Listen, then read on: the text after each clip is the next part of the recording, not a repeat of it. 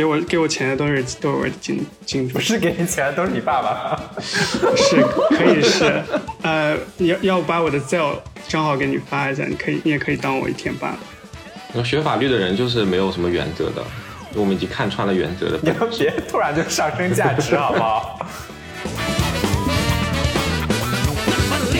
就去进行了家访，然后当时那个女生的父亲也是，呃，直接就供认了，就说是的，他在几年前一直对这个女生实施了强制发生性行为的那个犯罪行为。Oh! 我之前面试一个呃华人开的所，他问就是说是这样的情形：如果你跟你的女朋友在几个月之前就已经约定好了一个假期，这个假期前一天呢，我们律所刚好有个很紧急的客户需要你紧急的处理一下他的法律问题，你就去不了了。这个时候你会怎么做？我当时心里想，我想比把你 M 杀了。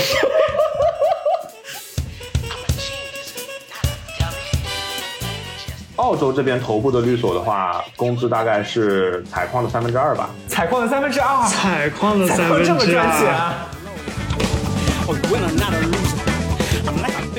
我觉得能你能在生活上做的就是不要让这个事情滑进法律的范围，让它停留在道德层面，然后去防止一些不好的事情发生。我觉得这是一个 average decent person 都应该做的事情。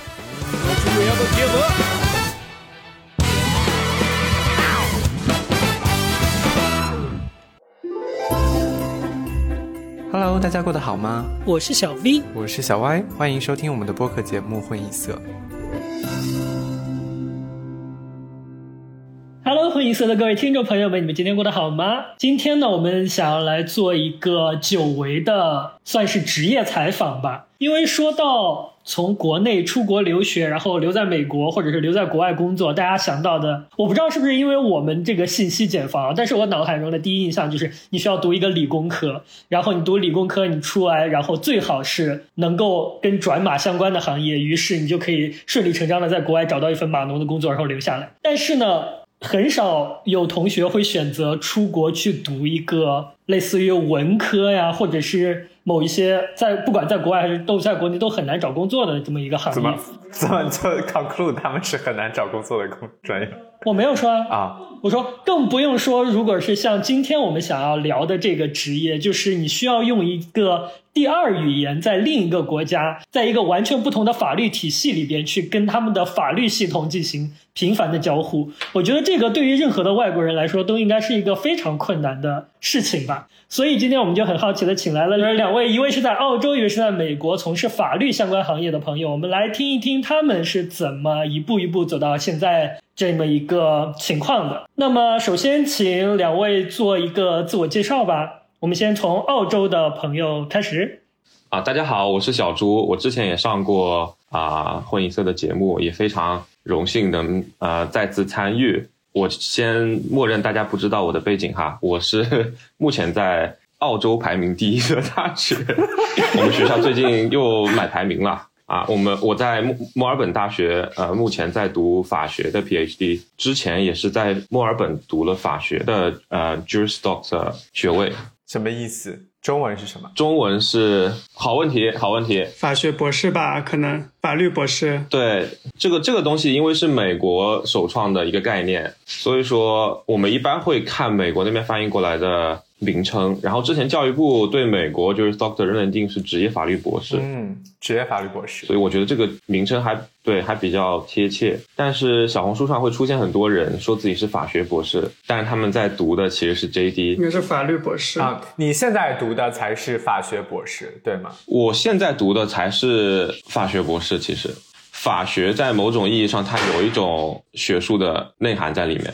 如果我们说一个法律相关的学位，它是更偏向职业相关的，我们一般会说法律，而不会去去说法学。一旦去说法学了，就是跟学术相关的。像国内的话，法学硕士和法律硕士也是有区别的。呃，这个应该交给国内的朋友们去去回答这个问题，但是我我不知道我的理解有没有偏差，但是之前我的印象中，法学硕士是简称学硕，是法律本科的人可以去考的，然后法律硕士是其他专业的人可以去考的一个硕士，有这样的一个细分的一个情况。当然，我觉得法学就是法律法律这门学科，它的学位设置上就是非常的 self-involved，然后就是外人看来说你这不都是法学吗？那学法律的人觉得很傲娇，说哎我必须要分一下，我就是要分一。对，其实没有什么，我觉得没有什么大必要吧。哦，所以总结起来就是 JD 就是法律学博士，然后你现在读的 PhD 叫法学博士。对，小猪今天的声音怎么这么 sexy 啊？充满了气泡音，什么情况？不是不是，我这段时间一直在说话。啊，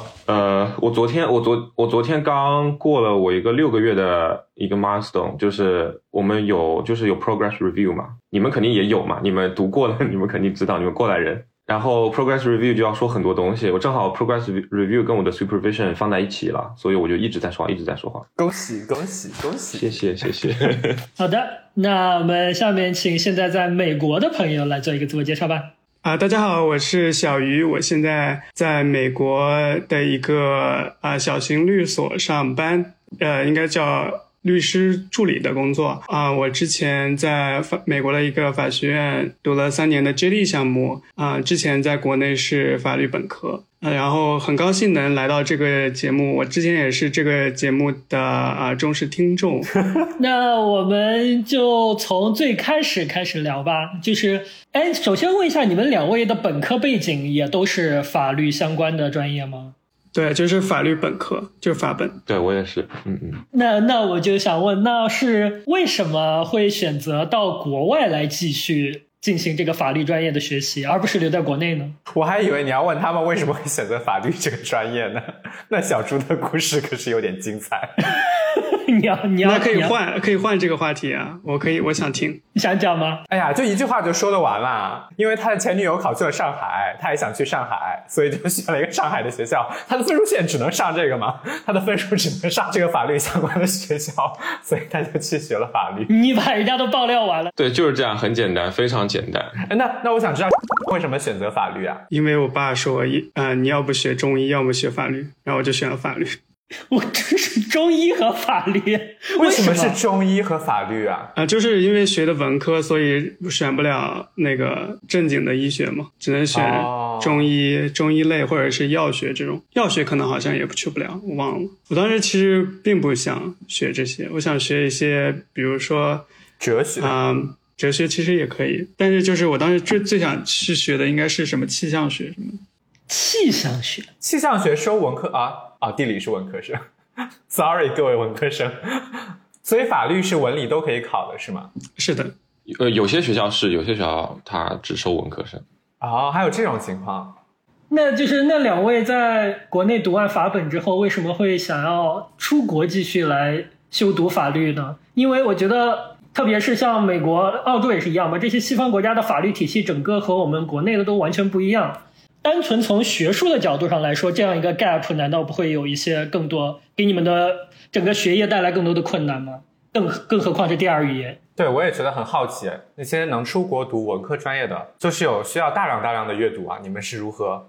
呃就是你们在出来之前有考虑到这个困难吗？我先说吧，就是呃，一开始在考虑出国的时候，其实，在大一、大二的时候，当时想过，呃，可能在外国外念法律的话，感觉听起来比较的呃洋气，或者说比较的 fancy，当时就开始有这个想法，但是因为当时没有这个条件。啊、就没有继续延伸下去。后面就是本科毕业之后，就是工作又没有找好，考研又没有考好，然后我的金主给我提供了这样一个渠道，说问我要不要出国读书，你的金主是谁啊？就我爸呀，哦，你真的爸爸是吧？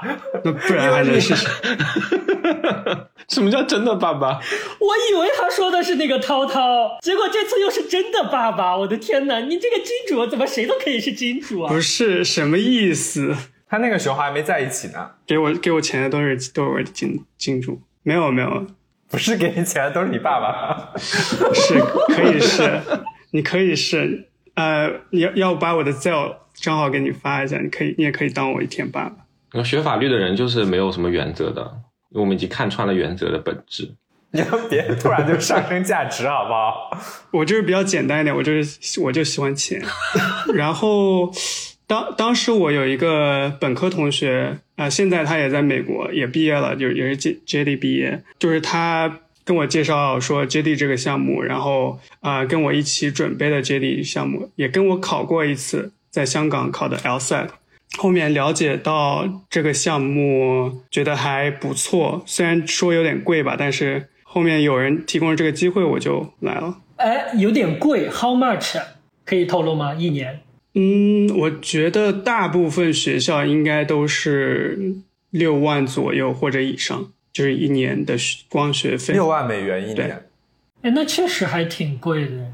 因为我之前有查一些关于 USC 的本科项目，你知道 USC 就是全美著名的非常贵的私校，他们的本科项目的话，一年也就七八万，所以它已经是最贵的那一档了。所以六万的话，已已经也也也真的是非常非常贵。对，就是六万的话，应该是平均价钱。就是纽约的那几个学校的话，就是比较有名的 NYU 或者是 Columbia，他们俩应该都是七万多，这是单纯的学费，不包括生活费对是吗？对对，Oh 纯学费。然后 JD 是三年嘛，对吧？是的，那小朱介绍一下那个墨尔本大概是什么个价格？JD 墨尔本这边的 JD，我当时的价格是四万澳币一年，大概相当于二十万人民币一年吧，就是比美国还是好很多的。哦，那比比美国少一半。啊，对对对对对对，啊因为我当时、当时了解到的，像我当时记得很清楚，就哥伦比亚，就是纽约的那个哥伦比亚大学，我记得他的学费是换算成人民币应该是三十五、三十七、三十五到三十七万吧，就当时我出国的那个时候。嗯，然后澳洲相对来说是非常经济的一个选择，嗯那真的便宜好多。你刚才说听了朋友的介绍，你觉得很好，你觉得好在哪儿啊？是他好找工作，还是说他学的东西你喜欢，还是可以碰到很多的洋人啊？我觉得是饼画的好吧，就是说 JD 毕业之后可能工资会比较高啊。那我这个人又比较喜欢钱，他 claim 的是你在美国好找工作，还是说你拿了美国的 JD 之后回到国内，你的工资也会变得很高？都不错。关于关于刚才说的那些，就什么语言问题啊，以及整个法律体系都不一样，这些问题都不是你的 concern 是吗？不同的法律体系肯定不是我的 concern，但是语言确实是啊、呃我当时我记得我当时的口语也不是很好，可或者说很差吧。请问你托福多少分啊？口语吗？对，是吧？托福口语十八也能上法律？没有，其他挺高的，你们是是没有单项要求的是吗？有十八？好的，好的，好的。没有，我当时就是我申请的时候已经是申请季的尾声了，然后我当时申完的时候，我把我托福成绩发给他，我问他要不要，就是需不需要我再考，他说不需要，我就不考了。就大部大部分大部分学校都跟我说不需要，我就不考了。那为什么这个法律体系不一样是完全不是一个问题呢？因为开始读 JD 开始，你们的课程跟本科是完全没有联系的，是吗？我觉得这个考量的话是说，我到时候去去继续在读书的时候会不会对我造成困扰，或者说工作的时候会不会造成困扰？我我的想法是肯定不会的，因为啊、呃重新学一个知识，学一个完全完全不一样的体系的话，因为 JD 又是基本上从头开始学，我的同学也是从头开始学。虽然他们有些人读过 Pre Law，但是大部分人都是同一个起跑线，所以嗯，没有很大的困扰，我觉得。哦、所以这个这个和我们那些理科专业有一点点不一样。就是按照我的那个概念里边，比如说我们的本科是学的物理方向的，你在升这些继续的硕士、master 或者是 PhD 学位之类的时候，它可能当然你需要学新的知识，学得更深入，但是之前的知识可能是需要用到。但是听起来好像这个 JD 的话，它像是一个重新开始，然后大家一起重新开始学的感觉。是的，呃，就是 J JD 在美国的话，我不知道在澳洲是不是也一样，就是它是一个呃全新的一个 graduate program，就是大家学的东西都是从零开始。啊、在美国就是你需要有一个本科学历 （bachelor's degree） 才可以升法学院，跟 L L L M 不一样 LLM 是需要你在另外一个国家有法律的学位才可以升，那个你刚是大说跟什么不一样？L L L L M，M，它应该叫老师讲故事 model，我也想说就 like rich models。master masters 或者是 master of law 吧，of laws 啊、是吗 o k 所以你们 JD 的同学其实是来自于不同的 bachelor degree，然后年龄层也可能非常的不同。是的，哦，意思是说，如果我现在想要去申请一个 JD 的话，我要是做了准备，我的背景也是可以。啊是的，我觉得你的背景应该算好的，因为因为你你有个工科背景的话还挺好的，哦，这样吗？可以申请现在比较火的 tech law 或者说 IP，但光学费就需要十八万美元，付不起，付不起，算了算了。可以去那些给你全奖的学校或者去找个爸爸。啊，是的，找个金主，找小歪。你你要自告奋勇当金主爸爸是吗？但是你的 不要透露这么多 financial 的状况，好不好？那那我们来听一下那个小猪，你对这个之前有过一些顾虑吗？哎，我补充一下，小朱当时还先去了英国读了一个法学的学位。哦，嗯嗯嗯，对我是先去读 LM 的，这是 Master of Law，我对对对，我知道，因为这个这我当时也有个非常神奇的小 episode，就是我在因为我在我们这边的 Monash University 做做过 RA 嘛，做过 research assistant，然后我的邮箱里会莫名其妙收到那种 AI 的 AI 公司的那种邮件，就问我对 LM 有什么看法，你知道吗？但他们的 LM 就是 那个 large language model，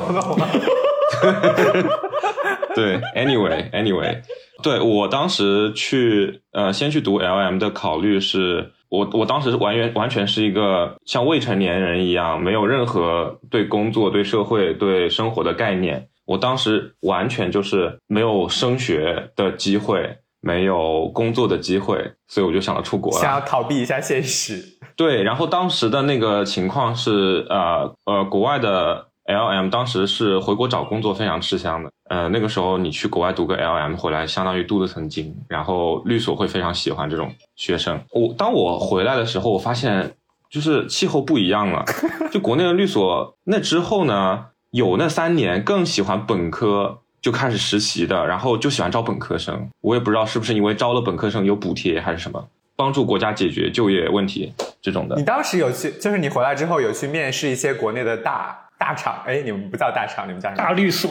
大律所。红圈或者说大所吧。我有去投，但是当时问题是，问题是这样的，就是现在的话，很多外所他们可能对于考 bar 没有要求，就是对于考司司法考试没有要求，国内的司法考试。但是当时的红圈所是很需要这个东西的。然后我当时其实是没有过司法考试的，所以我当时回国的时候遭遇了非常多的 挫折。呃冷冷剧冷剧，然后就是完全没有镀了个金回来，发现还是找不到工作。哦，所以我当时先去了新东方，啊，小朱在新东方教的可好了，哦，新？东方没有没有没有没有没有没有没有，我是这样听说的啦，人家都希望他留留下来。你当时在上海的新东方吗？我在上海新东方，我主要是做中介啦。嗯我我有去试讲过课，呃，试讲过雅思，但是我觉得新东方也没有很喜欢我，我也没有很喜欢他们。某教育机构某教育机构，没事，已经说了，没关系。新东方挺大的，哎，都已经黄了。幸亏没有把这个当做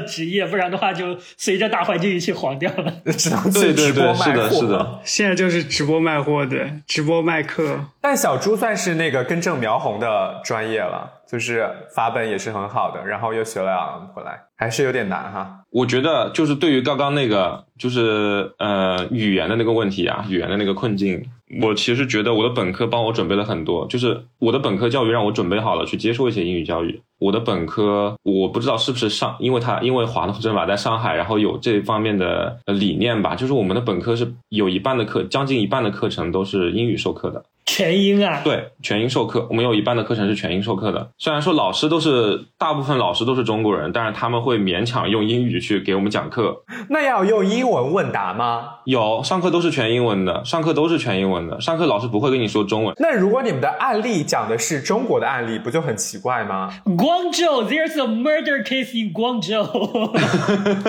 本科的话，只要是英语授课的，基本上不会是关于国内法律的，一般都是哦。要不是国际法呀，要要不是国际法，要不是就是国外的法律，像英美法这些东西的课程，他才会用英英文去教授。纯粹的国内法律，他用英文去教授的话，我觉得就也也是有问题的，因为很多东西你翻译不过去的。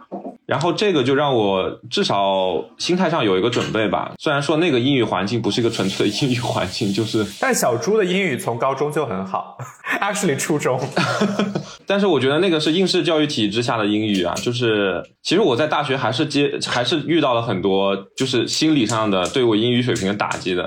哦，真的吗？对我们本科刚进去会有一个英语分班考试，就有 A、B、C、D 班。我当时以为我的英语一定是 A 班，结果是 B 班。然后对，就是第二档，第二档。当时四六级考的也不怎么样嘛。然后我当时呃去出国之前去考的雅思，我是考了五次才达到小分要求。当时我去呃去的那个英国的那个大学要求写作是七分，我考了五次才考过。啊，对，所以说我对我英语其实一直不算特别有信心。哇，那英语的小分七分要求很高啊，在雅思上。对对对，哎，那你那你们本科有这种全英授课的课程吗？没有，我基本上都不去上课。那你出国申请的时候有什么优势吗？你有在国内工作过吗？啊、有有一段工作经历吧，在我们老家，在南方的一个小镇，当时做的就是法律相关的工作也是嗯律师助理。啊？小县城也需要律师吗？小县城也有律所。我觉得小县城更需要律律师啊，人也挺多的，但是资源挺少的，不像大城市里面。其实感觉跟医疗资医医疗的资源的分配差不多。好吧，但我就很难想象我农村的那些阿姨、叔叔会去找律师。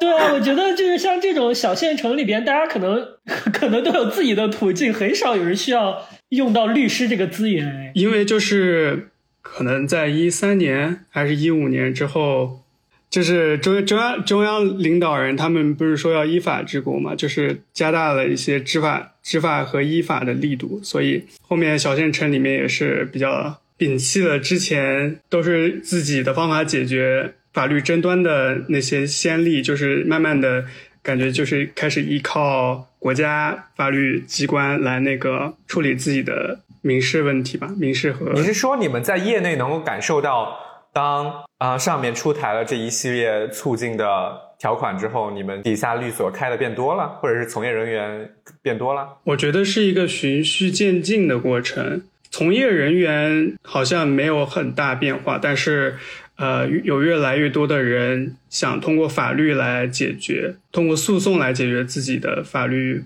问题吧。那你在县城的律所里边，大家一般来说最常见的是什么样的案子？就是民事纠纷。借贷借贷，就是一些合同问题，民商事的合同问题，那个是比较常见。但是不是很多农村人借款都不打欠条啊？是的，这个农村人这个说法，你要不也再斟酌一下？那我应该怎么说啊？非城市居民，可能小地方的大家这个对于借贷的规范没有那么上心的时候，大家不一定会有那种明文的欠条之类这种法律依据来对他们，因为有很多人其实就是熟人之间借贷嘛，就是当时就是口头的一些协议。对人情的社会就说不用不用不用，我们都那么熟了，但是到后面一直不还的话，就最后还是要通过法律途径来解决。那你能不能简单的讲一下，就像这种，就比如说没有那种明文的证据的时候，那这种案子要怎么处理啊？他说他借了，他说他没借，就我现在直接给你搜法条吗。那算了算了，那就不用了。所以你们要详细的跟他们讲解这个法条是怎么运作的吗？嗯，不用，他们也不会听吧？他们不 care，他他他没有，他们就是关心你能不能把他钱拿回来。你跟他说要怎么弄就行。他说交钱我给你弄，哦，所以交了钱就你们就可以帮忙弄。对啊，不交钱我为什么要给他弄？所以就是就是不是就像那种什么给他发一个律师函，然后吓一吓对方，让他把钱还。啊，那倒不是，就是我觉得那个途径应该是可能人都找不到的情况下，只能只能诉讼，那一般人能找到，你们有办法吗？把他打一顿吗？不是不是，你不要满嘴跑火车。你是你们是不是律所呀？我的天哪！你到底是不是在律所工作啊？我很怀疑。没有，就是人能找到的话最好了，因为就是你起诉的话，你被告人可以可以送达的比较快，而且就是他能找到的话，飞诉的途径也会有不少，像你刚刚说的那个律师函什么的，或者给给大家打电话什么的。他就说什么傻逼律师啊，操，不还没有。不还就不还呗，那我就反反正就是到时候就到起诉呗。除了这些金钱的案子，有没有什么比较奇葩的、让你印象比较深刻的案子？有，呃，等一下哈，你你要拿出你的稿子，准备开始施法了是吗？啊，我们现在听那个小鱼念一下他的稿子，等我平复一下。不用平复，你就念吧，大家都知道你在念稿子，你念吧。就是说，呃，之前我在县城里面，不是县城那个，应该已经是一个市里面。我在市里面工作的时候，啊、当时这个案子是发生在就是说另外一个同事的组里，然后那个同事就转述给我，呃，那个同事呢，他们老板是当时是向妇联应该是有个合作，应该是提供对当地的妇联提供法律援助的。然后据我的当时的同事透露，啊、这个案件呢发生在一个啊、比较穷困的山区，就是或者哪某某村某某沟里。这个案件的受害人呢，是一个当时还在上初中的一个小女孩。应该是有一天，她的老师发现了她身上有伤，然后一直追问这个女生。这个女生后来隐晦的告诉了告诉了她老师，说她的父亲从大概一两年前开始就陆陆续续的有在强暴她。当时当时这个老师呢比较震惊，然后就报了警嘛。在边远山区的话，警察都应该是那些呃派出所的民警对，然后这些民警呢就去，可能就一个吧，就去进行了家访，然后当时那个女生的父亲也是呃直接就供认了，就说是的，他在几年前一直对这个女生实施了强制发生性行为的那个犯罪行为。然后女女这个女孩的家庭比较特特殊，就是说她的父亲是整个家里的唯一经济来源。她父亲上面有有一对父母，就是说这个女孩的还有爷爷奶奶啊、她妈妈还有她自己还有她弟弟都是靠着这个她爸爸来来维维系家庭的经济条件，所以在这个女孩的母亲知道了她父亲的犯罪行为的时候是没有报警的。我觉得应该也是考虑到他们家里的经济状况吧。就是他们，他们也是知道会知，就是被警察、警方知道了是会被逮捕，然后被判刑的，但是他们就是选选择就是隐瞒。然后当时我记得这个女孩的父亲是当是当场被逮逮捕了，但是这个案件最后应该是没有到公诉或者说审判的阶段啊。我觉得当时他考虑的因素应该是这个女孩的成长环境啊，或者说他们家里的经济条件，还有这个女孩自己个人的意愿，呃，女孩父亲的认罪态度，各种各样的因因素。呃，我同事他们当时在这个案子里，应该是充当一个对于这个女孩的心理辅导，然后其次才是法律顾问的角色。这个案件就给给我留下比较深的印象，因为我觉得可能刑法它的执法的边界可能确实是会受呃经济基础的影响，因为如果说全程按照刑法和刑诉的程序走的话，这个女孩的父亲是肯定成立强奸，并且是有加重情节的。但是这个案件最后也没到起诉的那一步的话，应该是有对女女生这个女生和她啊、整个家庭。在如果失去了家里唯一的经济来源的情况下，他们的生活水平啊，或者说成长环境会有一些考虑。但是这个考虑是谁的考虑？不知道考虑吗？或者说就是整个整个案件的考虑吧。但我不知道小朱会有会有什么对这个案件有什么看法，因为他不是学刑法的吗？小朱，please comment，大胆的说，不行我就逼掉。低调，啊，首先说我我呃这部分算是我们说刑法上的 institutional 的东西这一块儿，就是关于刑法的执法机构跟他们面临的困境的问题，是一个比较实务的问题。我研究的是比较理论的哈，这个不谈。我觉得能出现这样的一个结果，跟国内没有一套成体系的啊，我 anyway 这不是在批评哈，国内没有一套成体系的对于儿童福利有真正就是关心的这样一个机构。我觉得是有关系的。这种事情如果发生在至少在澳大利亚吧，或者是在在美国的话，啊、这个父亲肯定是坐要坐很久的牢，并且这个小孩会直接进入 child support 的程序。但是这边的 child support 也不是说它是一个非常完美的解决方案。functionally perfect 的东西，它不是一个完美的东西。这这里的整个体制跟程序也不是完美的。如果一个小孩一旦进入了，比如说我我我了解到，在美国可能是会进入寄养寄养家庭，那种体验也不是说很好的，但是至少比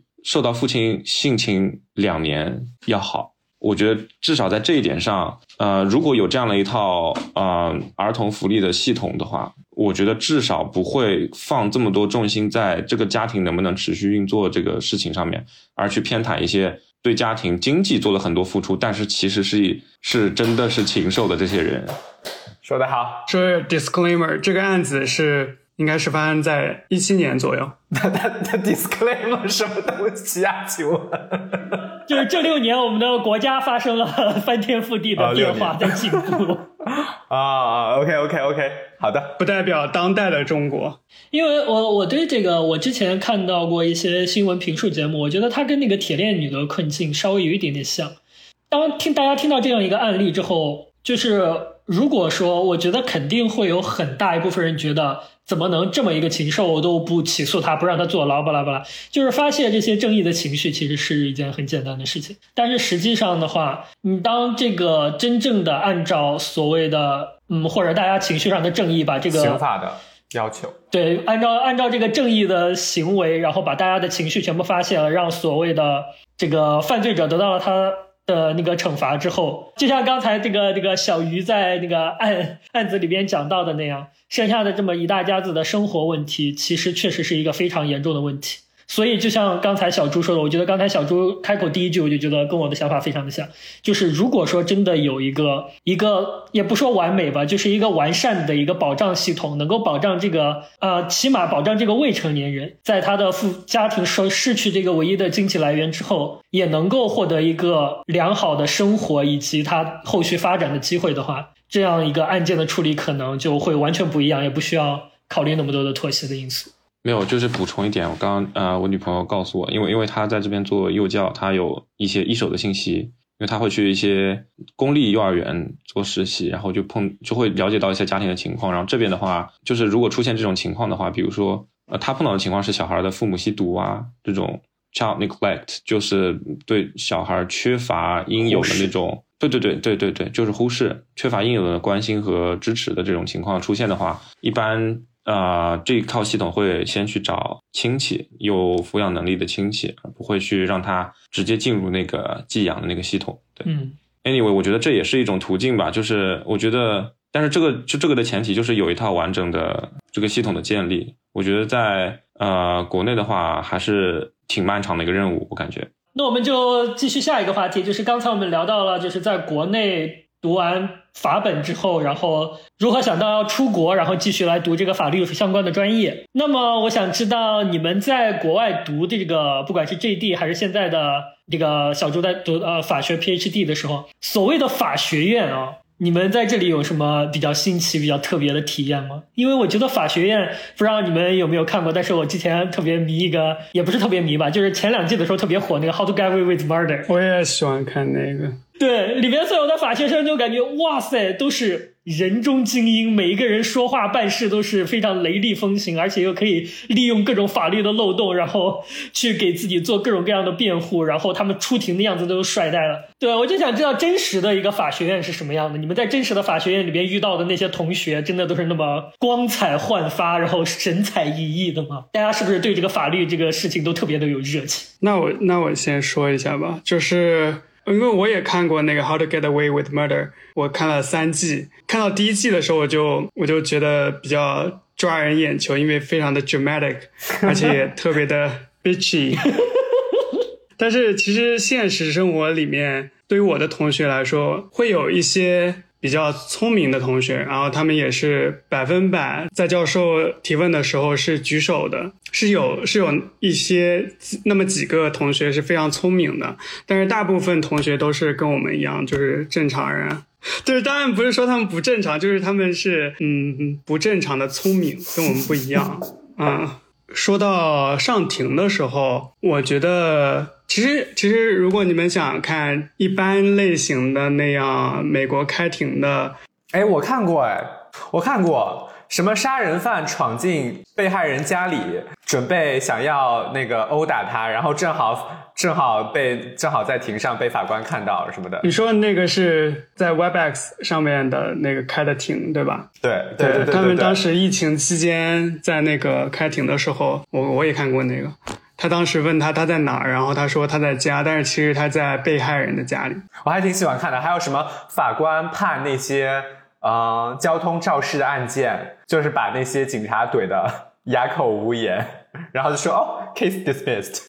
那就是同一个那个网红法官，那个网红老法官，那就是同一个人，对，同一个老对，那个是比较娱乐的，我感觉，而且比较 dramatic，你可以多看看。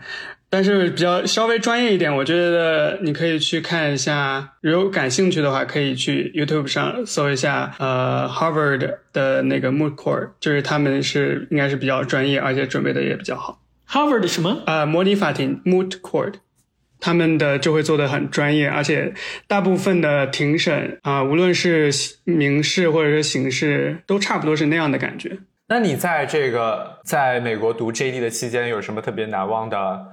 课程或者是同学吗？就是我之前，呃，刚刚来美国的时候，其实什么什么都不知道。然后当时做 orientation 的时候，有一个女生，那我们就叫她 A 姐吧。啊，Ariana，就是不是啊？这听起来好像在说 Ariana，但是她是 A 妹吧？应该是 A 姐是什么族裔啊？Ariana 的姐姐啊，她是葡萄牙裔的。哦，她会说葡萄牙语，但是也会说西班牙语。然后我是在 orientation 的时候认识他的嘛，然后我们后面在呃我们学校发的免费的棒球赛里面又又看到了，就是又碰到了。当时在看球的时候，他坐在我旁边，然后化了一个全妆，然后还戴着特别特别有异域风情的耳环。我觉得就是我感觉特别漂亮。你说哇，such a bitch，就是一看就对，一看就感觉就是比较 bitchy 的，就是特别适合当我的朋友。然后我们就开始聊起来了。不过话说，就是正经正经人谁看棒球赛啊？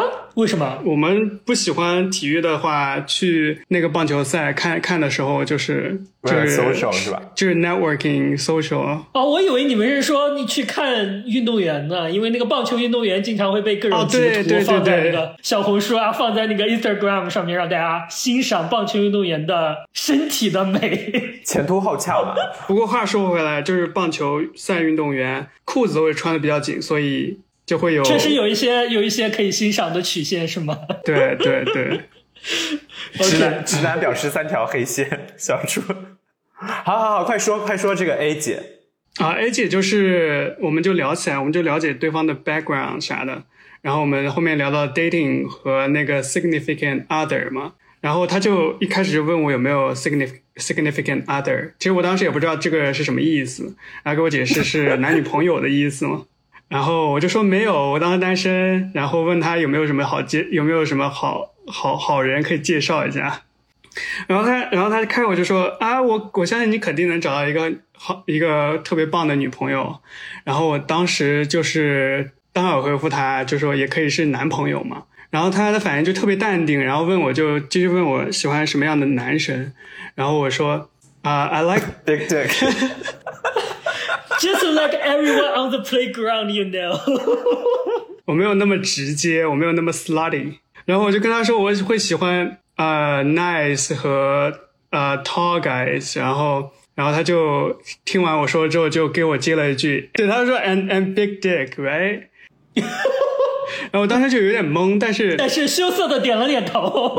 对，然后我就说 yes，definitely。 然后后面我们就成为了好朋友，经常一起。在我们学校的咖啡吃中午饭，因为他就是能帮我物色一下。你要不学习吗？我就我们聊的会比较多，能聊的比较多。我们还会一起对笔记。我当时其实英语不太好，他啊他写的笔记比较全，我就会借他的笔记抄一下。啊，后来他也会跟我分享他的 dating life 啊。我记得有一次我们一起去吃饭的时候，他跟我说他在 date 一个男生，然后给我看照片。我看着就觉得不太行，但是我 但是我就跟他说，He looks good, he looks really nice。感觉在我们的社交圈里面就不能否定姐妹的审美。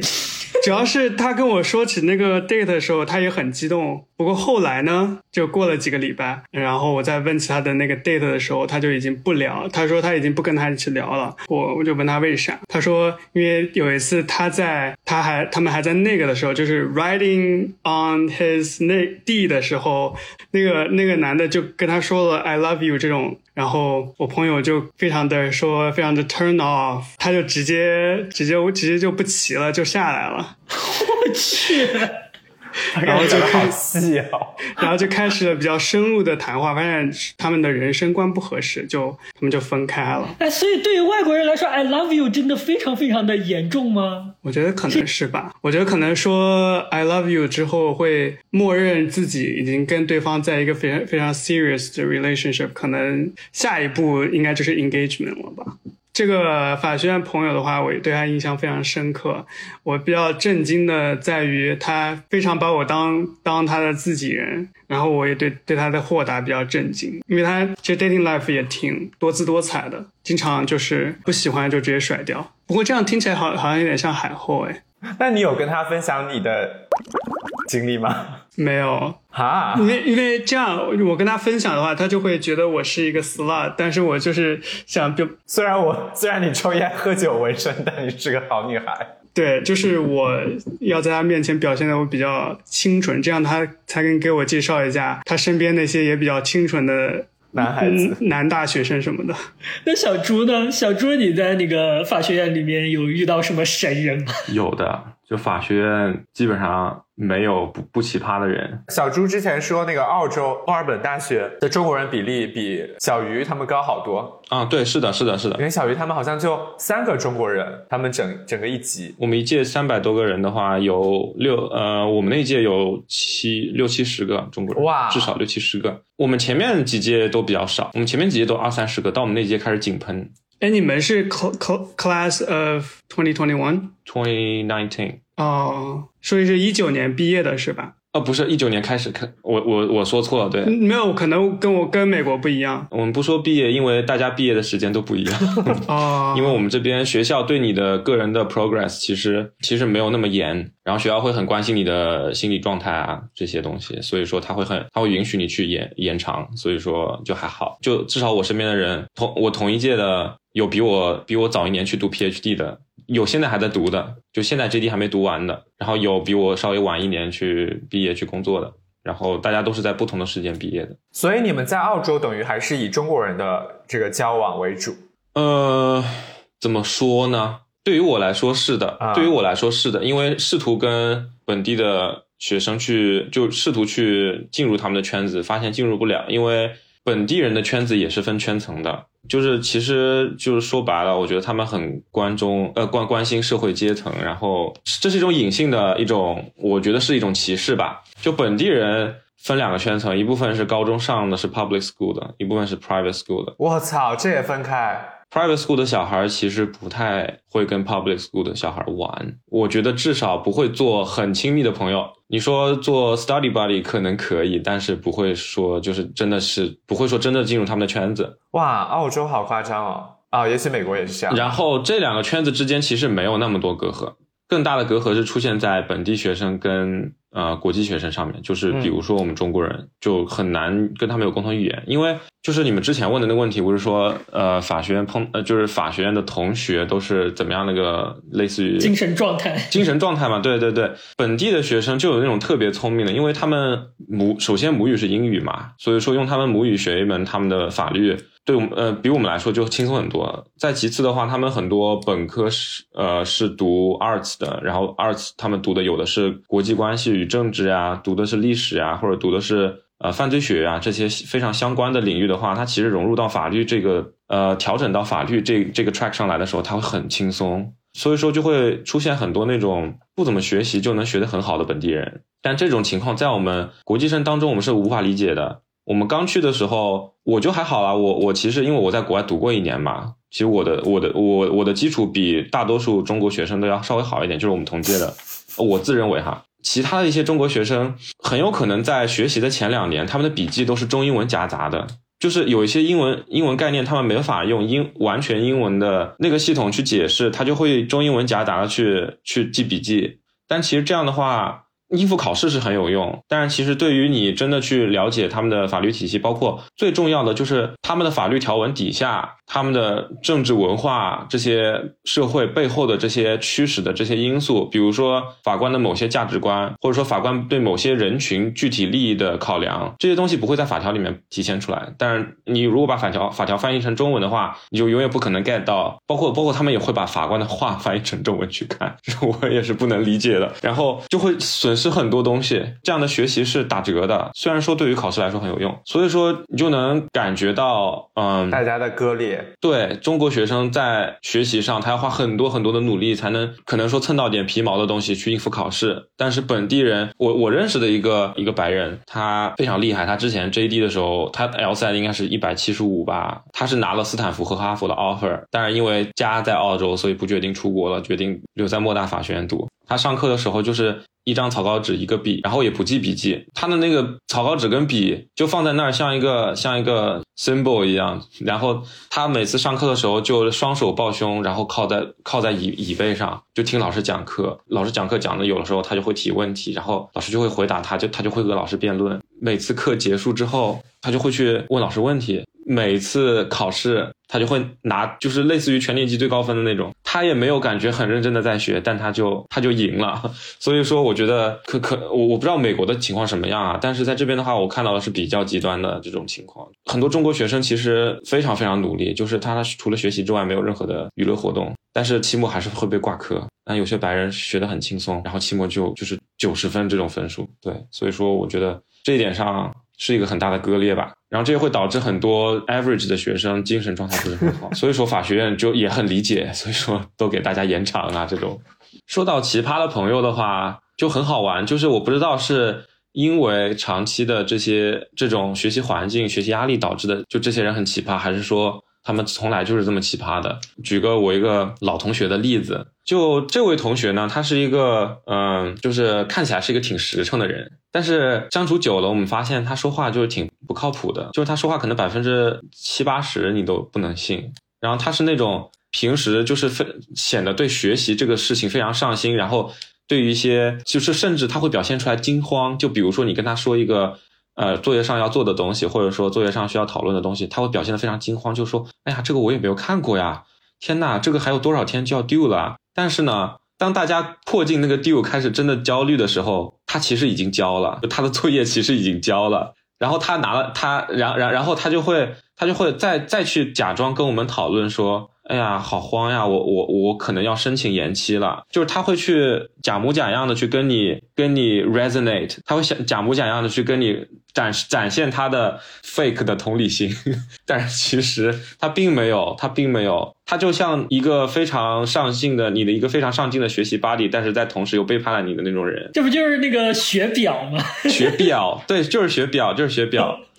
有一次，我们就当众揭穿他，你知道吗？就是有一次，就是我们 刚考完，我们刚考完考试，然后我们一群人就去吃火锅，然后吃火锅的时候，我们就讨论到另外一个作业的时候，然后他就说：“哎呀，这作业的 deadline 已经过了，我也忘我忘了申请 extension 了。”然后结果这个时候，我旁边的一个人他就偷偷把他的聊跟那个同学的聊天记录给我看，然后他聊天记录里他就说他已经交了啊！我知道他为什么要这样啊？I don't know。I don't know，可能就是他一直以来的一个行事的他自己的行事准则，就是要去骗人吧，就是不讲学不讲他学习这块的事情，他在生活上面也是，就是我现在是敬而远之的那种人。他之前看样子是一个没有什么恋爱经历的人，然后也没有任何情感经历，然后。对一些情感上的问题也非常 insensitive 的一个人，一个非常非常非常直的男生，看起来。呃，某一次我们送一个同学，呃，回国，那个同学他提前回国嘛，然后我们就举办了一个 party 类似的东西，然后就在 party 上讨论说，呃，未来要找什么样的伴侣。就是我们其他正常人，我就说我们其他正常人都是会非常理智的去讨论一些，就至少会回避一些比较敏感的东西，但是他。就是非常直白的说出自己想要的东西，他就说我以后找女朋友或者找老婆，就找一个像我妈一样可以给我做饭的人就可以了。哇，爹味好重哦！我天！当时在场有好几个女生，大家都是纷纷侧目。然后，然后这个倒还不是最离谱的，他那年的春节，他发了一条朋友圈，他说今年的任务是好好找个女朋友，好好谈恋爱。我们就有点担心我们身边的女性朋友，你知道吗？按照他的这个标准，因为他妈妈真的是非常爱他的。我们去他家做过客，就是他妈妈真的非常喜欢他，对他妈妈没有任何的意见哈。但是就是他妈妈跟他呃之间产生的那种互动，让我们觉得有时候有点恶心，就是就是罗志祥真的很溺爱他，对，对，跟谁？还有一个女明星是是我忘了，如果说了不对可以剪掉。还是谁啊？反正就是儿子七八岁了，还每每天要跟他接吻，是哪个女明星剪？哦哦，康熙上的那个是笛音吗？啊，笛音，笛音，对对对，对对，我就记得有一个他们都不知道赵少熙的女明星谁说，他他的儿子都几岁了，然后每天要跟他让他来跟妈妈亲亲之类的，就是那种。对，anyway，就我们去他家做客是见见见证过他和他妈妈之间的互动的。你说的刚刚说的那个明星，他是亲在嘴上，对吧？他们只不过不亲在嘴上而已，但是他们也亲亲，就类似于这种。Oh my god！然后，然后当他一说出我要找一个像我妈一样能给我做饭的女生的时候，然后他又说他他他今年的目标就是找找这样的女生的时候，我们真的就很替周围身边的女性朋友担心，知道吧？你们很能理解这种心情吧？然后过了几个月呢，我们发现他好像真的在去追求一个女生，但是关键是那个女生其实她那女生后来自己站出来说，就他说他也挺自闭的，所以当时没有把事情都告诉我们。然后我们听到的就只是这边男生这边的信息，然后男生这边给出的信息就感觉好像没怎么追，没怎么谈就到手了，并且就是这男生还开始抱怨说这个女生把他当提款机，然后很现实，然后就是说这辈子没有什么快乐了，以后就是结婚生子，然后抚养孩子这种这种话。然后我们就以为说他跟这个女生已经到这一步了嘛。这个男生有的时候还问其他一些男生，就是说能不能传授一些那个方面的知识，然后还跟我们说，嗯、什么第二天要去做艾滋病检测了，类似的东西，就非常非常非常非常的奇怪。然后后来我们去问那个女生，才知道，第一个她说的把她当提款机的真实的那一面是什么，就是她其实只请过那个女生吃过一碗兰州牛肉面。这是唯一的一次提款。然后什么是，然后把他当什么拎包机器那种，那一次也是女生没有去约他，他就是他有一次在图书馆碰到女生，然后那个女生就是本来要跟小姐妹一起去逛街，然后被被这个男生撞见了，男生说哇你背的这个包像炸药包一样，我给你拿吧，然后他就把这个包给拿走了，拿走帮这个女生背，然后跟着他们一直到逛街的目的地，然后就把这个包还给了女生，然后自己走了。Anyway，这个这个我们后来知道，这个男生其实根本没有跟这个女生在一起。但是他会，他做的事情就是每天给他发一些，就是感觉好像在恋爱里的那些人才会发的信息，就是自作多情的那种信息，比如说宝贝啊，你怎么不回我消息啊？你是不是生气了呀？但是那女生一直没有回他，一直没有跟他说过一句话在微 好变信上。对，后来呃有一次那个女生在我们学校楼下被这个男生撞见了，男生说就是你怎么不回应我呀？你是不是对你的前任还有眷恋呀？你你你现在告诉我他的姓名跟电话号码、住址这些，我就去找他。然后那女生就我 就非神经病啊！神经病啊！天呐，他精神有点问题了。但关键就是这个男生还知道这个女生住哪儿，我的妈！然后因为之前一直大家都是朋友，所以说这个女生就是出于面子嘛，就是那种中秋啊，或者是那种传统的中国节日，然后去他家做客的时候，他他会邀请这个男生，因为当时留在墨尔本的同学不多了嘛，嗯，所以这个男生就知道他的住址。但是自从这个事情之后呢，那个女生就搬家了，因为很怕他找到这儿，而且这个男的后来还给他们公司打过电话，给他们给这个女生的工作的地地点打过电话去找这个女生。天呐，所以说，anyway，这就是我我碰到的一个比较奇葩的同学吧。虽然跟法律没什么关系，但是真的好奇但是。好精彩啊！集了妈宝，然后 stalker，然后下头，然后爹味，什么乱七八糟的，就是所有女生能在发上小红书吐槽说我有一个傻逼男性朋友的所有关键词都被他集齐了。哎，话说这个 sexual harassment 可以申请 U visa，sexual harassment 就可以是吗？那我们一会儿来再聊一下这个 U Visa，但在那之前，不是，你说。我想我想插播一下，就是我之前有一个女生朋友在这边读 LLM 的时候啊、经常受一个墨尔本大学的接地骚扰，啊？但是她是她已经在国内了，已经在反正在某个红圈所当律师，然后她一直跟她说，在微信上跟他说，而且会在他朋友圈留言说你你回国吧，就是你回国当我的助理，我我我怎么培养你，然后呃我们可以深入交流一下，我也是单身什么的，爹位特别的足，就是说他可以好好的教他什么的。怎么墨尔本大学这么多奇葩呀？所以说莫大真的很多奇葩的，我在回我自己的母校的名誉。再多说一点点，那个朋友说他跟法律有关的事情，他也是非常奇葩的。他自己注册了一个公司，然后当时还喊我们去入股，哎，你你你你去当 CFO，你去当 COO，你去当 CEO 那种，然后我们就说能不能做精神股东什么的，然后就我们就开玩笑就打个哈哈就过去了。后来他觉得我们不相信他嘛，他就去我们这边的一个类似于证券监管的机构那里申请了一个就是那种证明，就证明他的公司存在的。然后我们就看到他公司的信息了嘛，他公司是一个什么量化投资的公司，量化投资，你就能看到他的注册资本，然后他注册资本是一块钱。然后我最近最近我同学告诉我，他可能他经常会去出席各种省级的商会在在澳洲这这边的这种晚宴，他就会去跟那些业界大佬合影什么的。我就听我同学说，就是他可能是在拉投资，他那个公司说的好一点，就是如果他是一个真的很会投资的人，他可能会做做成一个很好的生意。就是他的如果他的工作习惯都会像他生活中的习惯这样说的话，百分之八十都是假的话，我觉得很有可能涉及集资诈骗。所以说，我们现在同学都有点对他敬而远之。他他后来也经常在就是我们的一个呃墨尔本的一个大群里面，中国的学生的大群里面会去问一些问题。他说就就比如说他说我会呃我手头有一个六个亿的案子，有没有谁介绍律师律师给我做一下？然后然后就是真的有律师去问他，他又说他又说哎呀我去我去找了一些律所的报价，大家都是什么什么这个这个这个价格，哎呀我也不知道应该怎么办，就是真的有人去找他的时候，他却三缄其口。六个亿津巴布韦币嘛。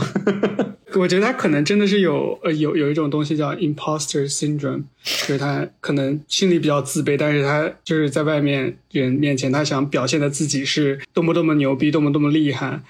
不用分析他的心理，不是很重要。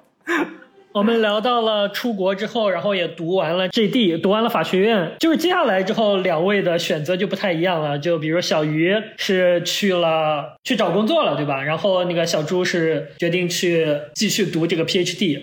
那小鱼，你能讲一下，就是在美国，就是在国外，就是作为一个外国人，读完这个法学院之后去找工作，他是怎么样一种情况吗？我我觉得应该还是比本地的学生，就像刚才从学习上就能听出来，本地的母语者还有之类的，或者在这个社会生活的比较久的人，肯定还是会有优势的。所以在找工作上，你们应该也是比较困难的那一档。对，对于找工作的话，我觉得在美国其实呃很多法学生他们会通过最有效的途径就是 networking 嘛。啊、我觉得对于国际学生来说，networking 真的是比较可以说痛苦吧，或者说没有经验，因为啊、也没有人带，就是说到底要怎么 networking，然后 follow up 怎么做。我有一个问题啊，就像这种特别需要 networking 的工作，是因为就像比如说面试的时候，大家其实不是像比如说招马挪一样，就是做题什么的。他面试的时候是不是考察的都是一些比较所谓的软性的标准？对于刚毕业的人来说，应该是的，就是不会问你太多的法律问题，因为他们应该就是预先设定，就是你是一个可塑之才，他就是呃不会问太多的对于工作上的问题，就会问你一些 soft skills 或者是 behavioral question。应该就是你的软实力达到了，这些东西都能学得会吧？那怎么考察你的软实力呢？就就就问现在有五个面试官，然后只有四杯水，你要怎么办吗？哦，没有没有，就是会问你一些，比如说呃，how 呃，where do you see yourself in five years？翻译一下，说中文。就是就是就是说，你你觉得你五年之后，就是你对你自己的工作的展望吧，应该是这样问。从我身边的经历来看，比较自信、比较呃能说大话的人，在开始毕业刚找工作的时候还是比较吃香的。但这种夸张，其实他这种自信是需要一个度的。就是 HR 跟律所的 partner 那些，他们也不是傻子，他能看出来你是不是在吹牛。因为像我们去找工作，基本上实习经历也没有很多，非常有限嘛，所以说也没有做过什么真正惊天动地的事情的人。所以说，对于一些自己不了解的东西，如果不诚实的话，他们是能知道的。像 HR 他们见过很多人，然后 partner 也做过很多案子，所以说一旦说什么我我我五年后公司集资上市这种事情，partner 说那你要我们你来我们这儿干嘛，对吧？OK，所以要有个度哈。那那你当时找工作的时候，他们问你的什么问题啊？你有什么印象比较深的吗？我之前面试一个呃华人开的所，啊、他问我一个特别离谱的问题，他问就是说是这样的情形，如果你跟你的女朋友在几个月之前就已经约定好了一个假期，但是这个假期前一天呢，我们律所刚好有个很紧急的客户需要你紧急的处理一下他的法律问题，你就去不了了。这个时候你会怎么做？我当时心里想，我想比把你 M 杀了，但是呢，就是我当时心里是这样想的，但是我心里，但是我嘴上说的是，我肯定会以我的客户为重。对于客我的客户来说，可能是一个生死攸关的问题，但是我觉得 这个假期可以延迟一下。但是我说完，我就觉得，嗯，傻逼，我是不会去的。你给我再多钱，我也不去。可是我觉得你还是有阴阳道，说 说这个客户在我假期的时候非要来找我，他肯定生死攸关了吧？有被阴阳道。但我心里想的就是，呃，你你会在临时给我硬加一个紧急的客户，你你是脑子进什么了？就是这种管理水平还想来招人，找你 M 去吧。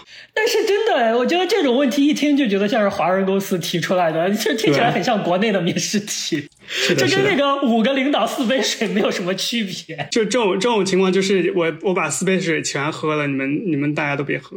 我最近刚在小红书上看到一个，如果是《甄嬛传》的娘娘们，她们都会怎么样应对？我看到一个，就是说，比如说是华妃的话，她就会说：“哦，我们公司还真是水浅王八多呀，连水都不够喝。”如果是叶澜依的话，就是把四杯水一个一个泼在这个领导的脸上，到第五个人说：“哦，你很幸运哦，只有四杯水。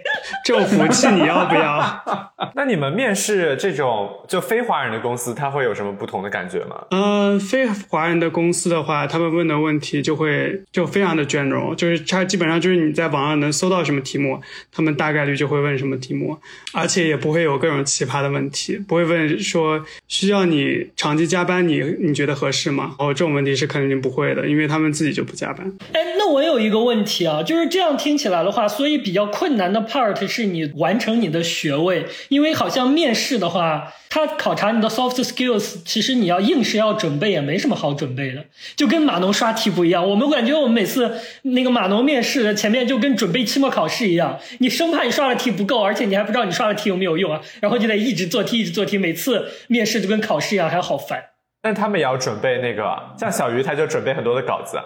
对我直接念稿子，就是反正他们的问题我都能呃预测到，我就直接当时是线上面试，我就直接准备一个稿子，他们问到什么我就直接掏出来，但是被被别人看出来了，哦，是吗？是那他们会介意这个事情吗？他看出来你们在念稿子，这是一个负分吗？应该很介意吧？因为他想要你那个 spontaneous 的那个自然的反应。对，但是我我觉得我作为一个非英语母语者，我说不到多么天花乱乱乱坠的啊、呃回答，我就必须得自己先准准备。我我的意思是我准备比较好的题目呢，我都是可以脱稿，但是我没有准备好，但是发现我压中了这个题目，就会掏出来念。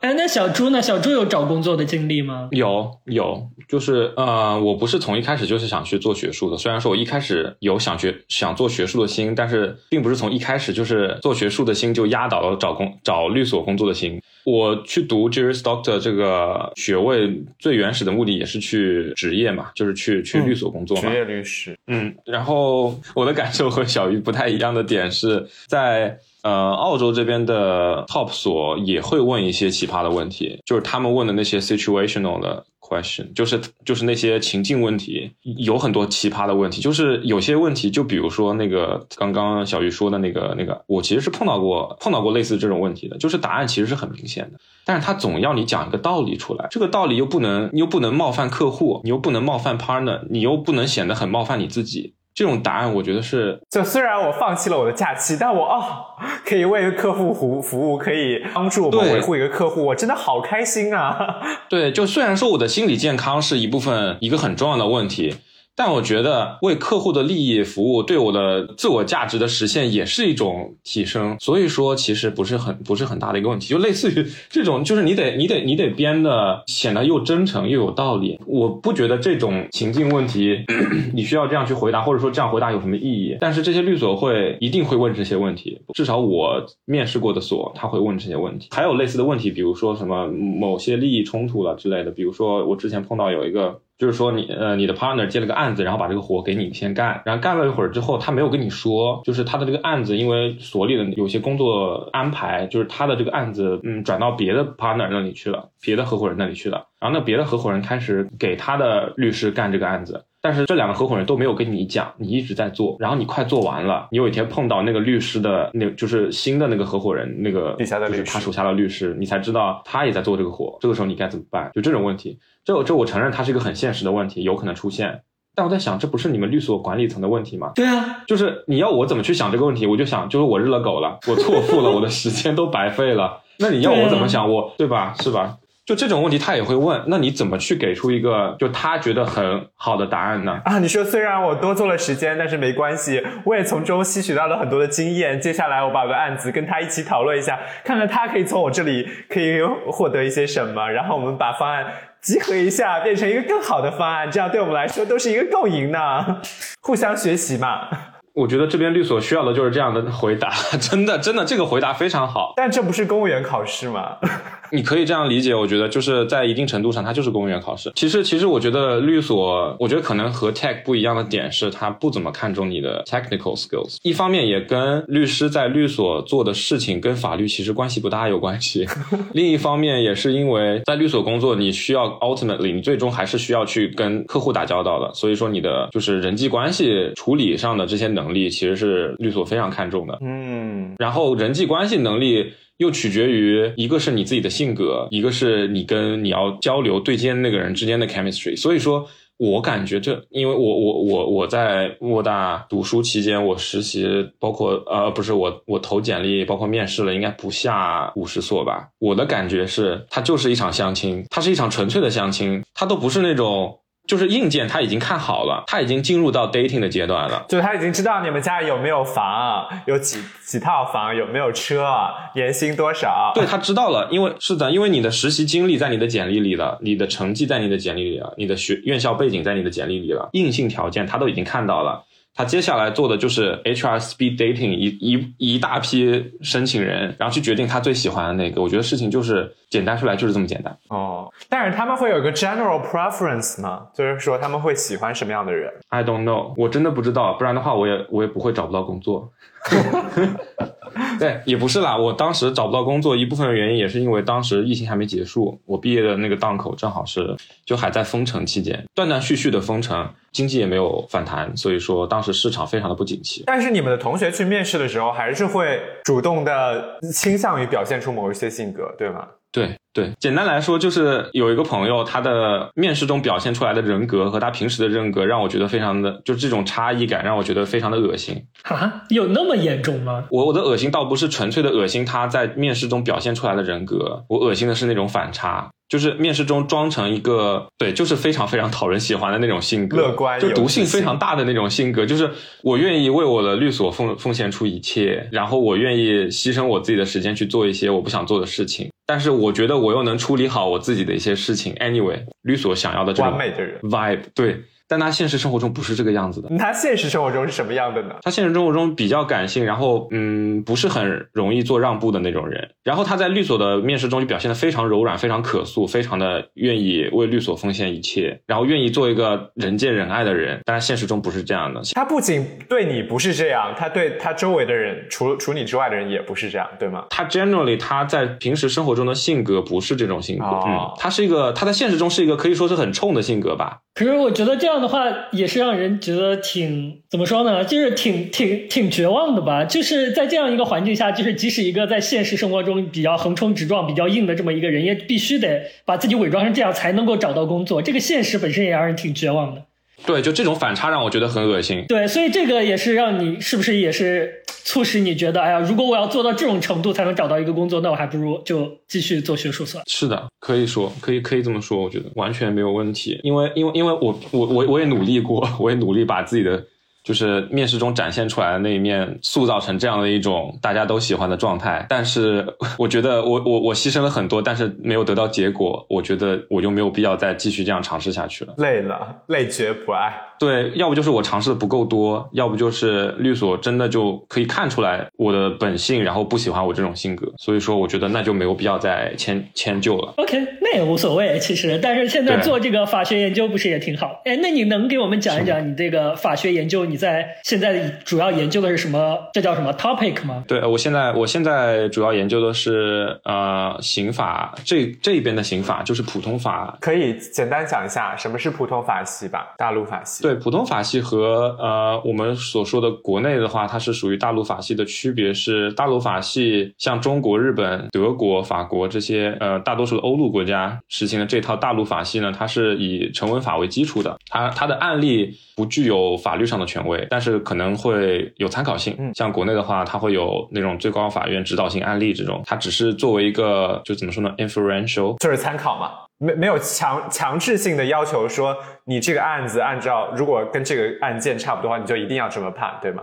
还是以条文为主？对，以条文为主，然后呃，类案类判它是一个原则啦，在国内，但是它并不是说，就是我觉得最最基础的一点呢是案子的判决不会作为法律的来源，嗯不会成为法律的来源，但是在英美法系，我们也会说海洋法系或者普通法系，就是最典型的就是英国以及英国的一些殖民地国家，像像前殖民地国家，像加拿大、澳大利亚、美国这这些国家，它就是就以判例，我们说判例就是以案子的这些啊、判决为一个法律来源的。就比如说这个在某个案子里法呃法官说了一下说啊、我觉得这个点这个原则应该这样理解的话，那后面的案子如果碰到相似的情形，法官没有义务说我必须接受它，他至少应该去讨论它，他可以在讨论了之后去 dismiss 它，就是或或者或者说就是不接受这样的点，但他必须去讨论它，因为它是一个如果它是一个呃有约束性的判例的话，后续的案子都必须去参考它。对，这是一个法呃英呃普通法系的一个特点。OK，然后我研究的话，就是在普通法系的。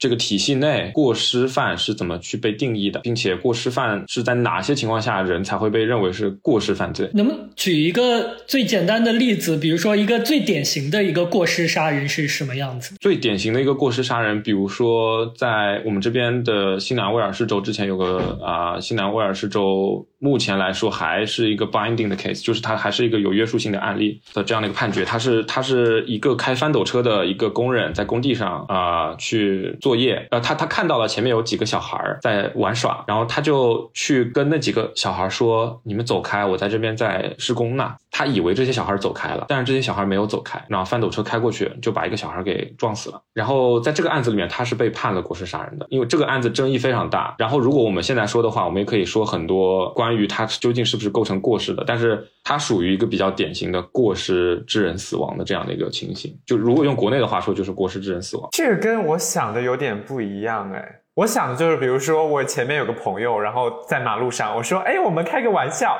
一推，结果他被车撞死了。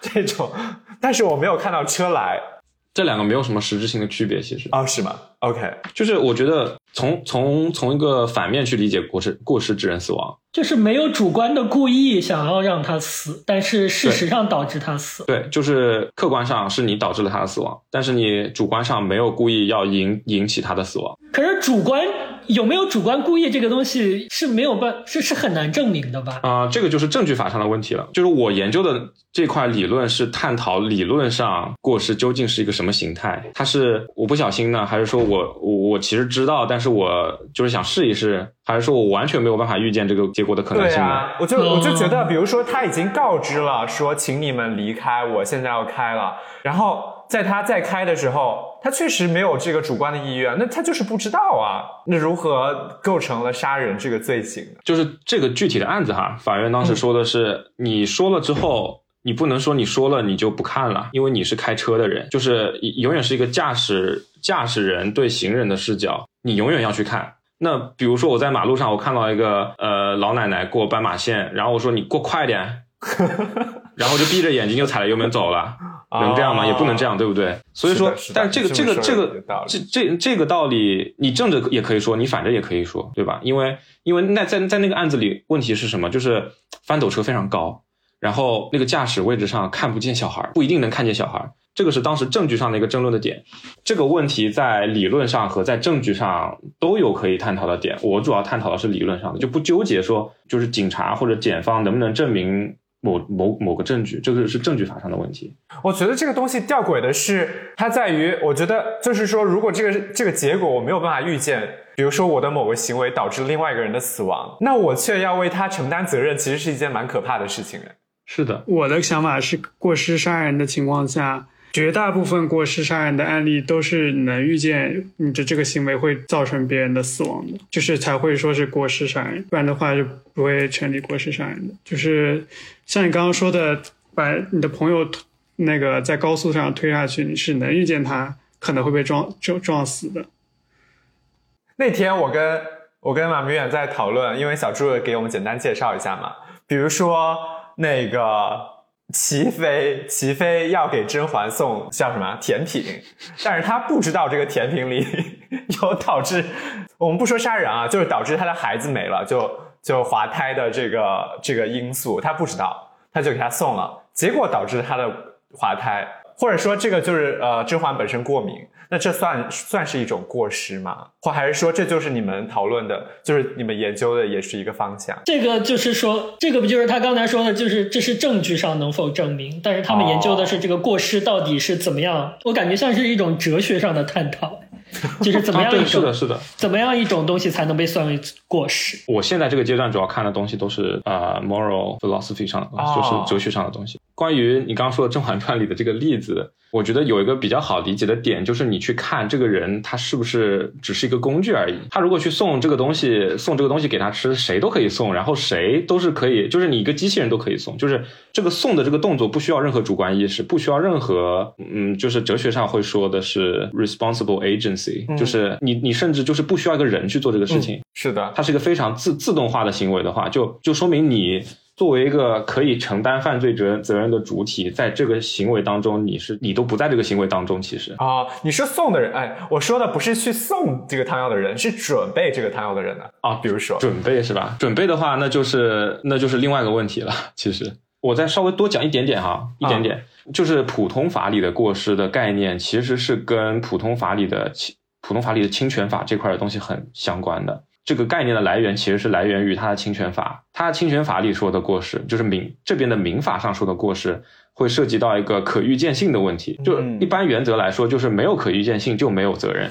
如果你预见不到这个后果，你对这个后果就不会负责任。呃，刑法上有些人也把这个拿过来用了，就说。你看你能不能合理的预见那个人的死亡？如果你不能预见他，就不能说你导致了他的死亡，甚至或者说你不能说你要对导致他的死亡负责任，这是一种理解的点。我我的我要做的事情就是看这一种理解对不对，然后再看有没有其他的理解。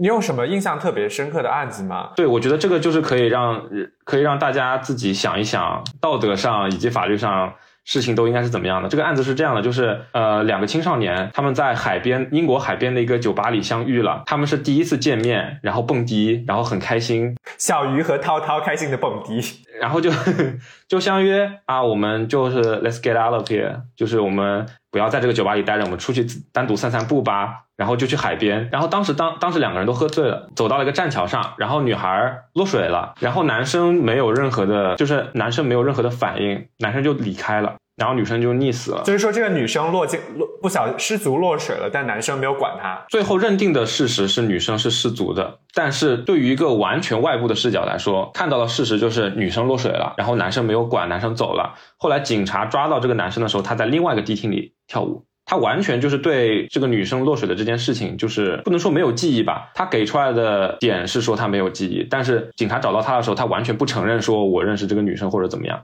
这个案子后来因为这个外部的信息，你你也可以说他是故意杀人，就你怎么知道他是不是故意把那个女生推下去的呢？但是后来法官就是综合了一系列结论哈，就是说应该是落水，就是两个第一次认识的，然后也没有任何利益纠葛的，然后就是喝多了的年轻人，很有可能就是女生自己掉下去。男生没有去管他，然后就自己走了这样的这种情况。那问题来了，男生这样构不构成过失杀人呢？不是说大家需要去回，就是需要去回答，去需要去给这个问题一个具体的答案，就可以去想一想，他是否构成呢？在道德上是否构成，在法律上是否构成？那这个男生最后有被起诉任何罪名吗？这个案子最后的判决没有被报道，因为他是未成年人。哦，所以他就是完全不知道这个案案例最后是怎么样的。那大家对他的讨论呢？会认为他最后是被判刑了，还是没有被判呢？哦，不会讨论这个问题，就是一般不会关心说他具体怎么判，因为就是其实是这样的，法学上的理论研究是不 care 法官怎么最后怎么看的哦，他们可能会 care care 法官的理由是什么，判决的理由是什么，以及这个理由对这块概念的理论产生的影响。I see。所以说，理论学界可能更关心的是，呃，对于这个男生对女生有没有救助义务，以及违反了救助义务的情况下，会不会构成过失杀人这样的一个问题。那那在普通法和大陆法里面，大家对这个救助义务的判断到底是什么样的呢？呃，现在的普遍看法是，普通法里是没有救助义务的，不像大陆法，像国内的话，现在是有救助义务的。然后其他的一些大陆法国家也或多或少，他们成文法里面会规定救助义务，要不就是基于亲缘关系，要不就是基于啊、呃事发时候的物理上的远近关系。对，这个没有救助义务，我是可以理解的。比如说我这我跟这个人完全不认识，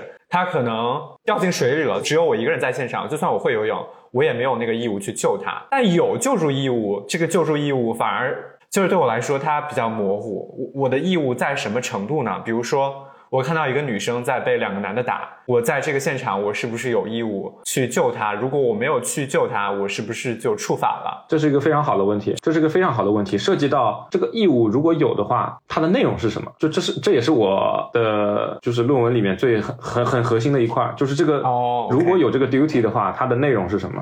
呃，我推荐大家日常生活中尽可能多一些。尽可能多一些，一方面是呃救救助以及自救上的知识和技巧，另外一方面是同理心吧。我觉得这两个挺重要的。我觉得能你能在生活上做的就是不要让这个事情滑进法律的范围，让它停留在道德层面，然后去防止一些不好的事情发生。我觉得这是一个 average decent person 都应该做的事情。哎，我觉得我们的这一期的 punch line 出现了，这一句话可以 剪到开头，不要让它滑进那个法律的界限。OK，我觉得这句话说的很好。我们我们就既然说到这里，我们再聊最后一个问题吧。我觉得这个应该大家也都比较关心啊，因为现在小朱是选择了继续在这个学术界，然后然后小鱼已经在美国这边的律所工作了。所以我们想知道一下，所以在律所工作和在学术界这个法律专业，它的收入情况大概都是怎么样？我觉得呃，收入的这个问题，一个是得看行业，一个是得看它的国家整个的政治经济环境。然后像澳洲这边的话，我觉得澳洲是一个比较纯粹的社会主义国家。啊？什么意思？它的呃，就至少在澳洲这边的话，各行各业的收入都是差不多的，不会差太多，就不像说在英国、美国不是香港那边，律师会比普通行业高，不是说普通行业比其他行业、其他非专业领域行业收入高出那么多。呃，像我一个学姐在这边，就是澳洲的一个美所，就是其实是在是是 Gates，就是 Gates 开的一个所。那个所他在这边的工资比他转到英国去之后的工资要少三分之二，就是英国那边工资是他在这边澳洲工资的三倍。也就是说，这种专业技能的人和比如说我们那一个超市的一个员工，他们的收入差距都没有很大。在澳洲是这样的，在澳洲律师反而算是比较穷的一个行业，啊，特别是在你没有经验、你刚进入这个行业的时候。这边的话，比较就是反而是比较吃香的行业是像牙医，然后采矿，然后建筑业这些是比较。是说你自己去挖吗？就就是真正采矿工人拿个锹在那里挖吗？啊，采矿工人赚的很多，采矿工人赚的赚的比律师多。哈，但是我注意到一点，牙医不管是在澳洲还是在美国，都是能赚好多钱。到底这个牙医这个行业是谁发明的？我的天！这个这个我就不知道，但是 anyway 就是呃，在这边的话，行业之间收入差距很少嘛，所以说呃，律师的工作呃，律师的工资跟学术领域的法律从业者的工工资相比的话，其实是差不多的。啊、呃，对，但是但是这边的话怎么说呢？比如说两个一起从法学院 JD 毕业的人，如果这样去看的话，他一个人 JD 毕业了，直接去工作了，嗯，然后一个人去读 PhD 了，然后那个读 PhD 的人再毕业再拿工作的时候，他的工资肯定是比律师要低的，因为相当于律师在行业里面已经混了四年了，他有这个行业里的这个增幅，但是呃，刚做完学术的人，他进入行业，他是还是一个 entry level，所以说哦这一点上可能律师会高一点。但是的话，学术方面就是可能收入来源也会不一样。学术有那种可以跟我们这边叫就是那种研究委员会可以申请的资金，这种东西，呃，我不知道打不打税哈，在税务方面会有区别，所以说最后的收入的计算也会有区别。然后律师那边的话，收入来源可能就比较单一，可能就是律所的工资，然后加上一些如果当上 partner 的话，有些分红啊，有些东西这样。基本上来说，我觉得澳洲的话差距比较小，我觉得没有美国，可能没有美国那么大。但我不知道，就是因为我我我是听说，在美国的法学院的教授、教职人员的工资也会很高，因为法学院的学费收的很高。对那应该是没错，但美国的法学院的教授会不会需要你有很多的业界经验？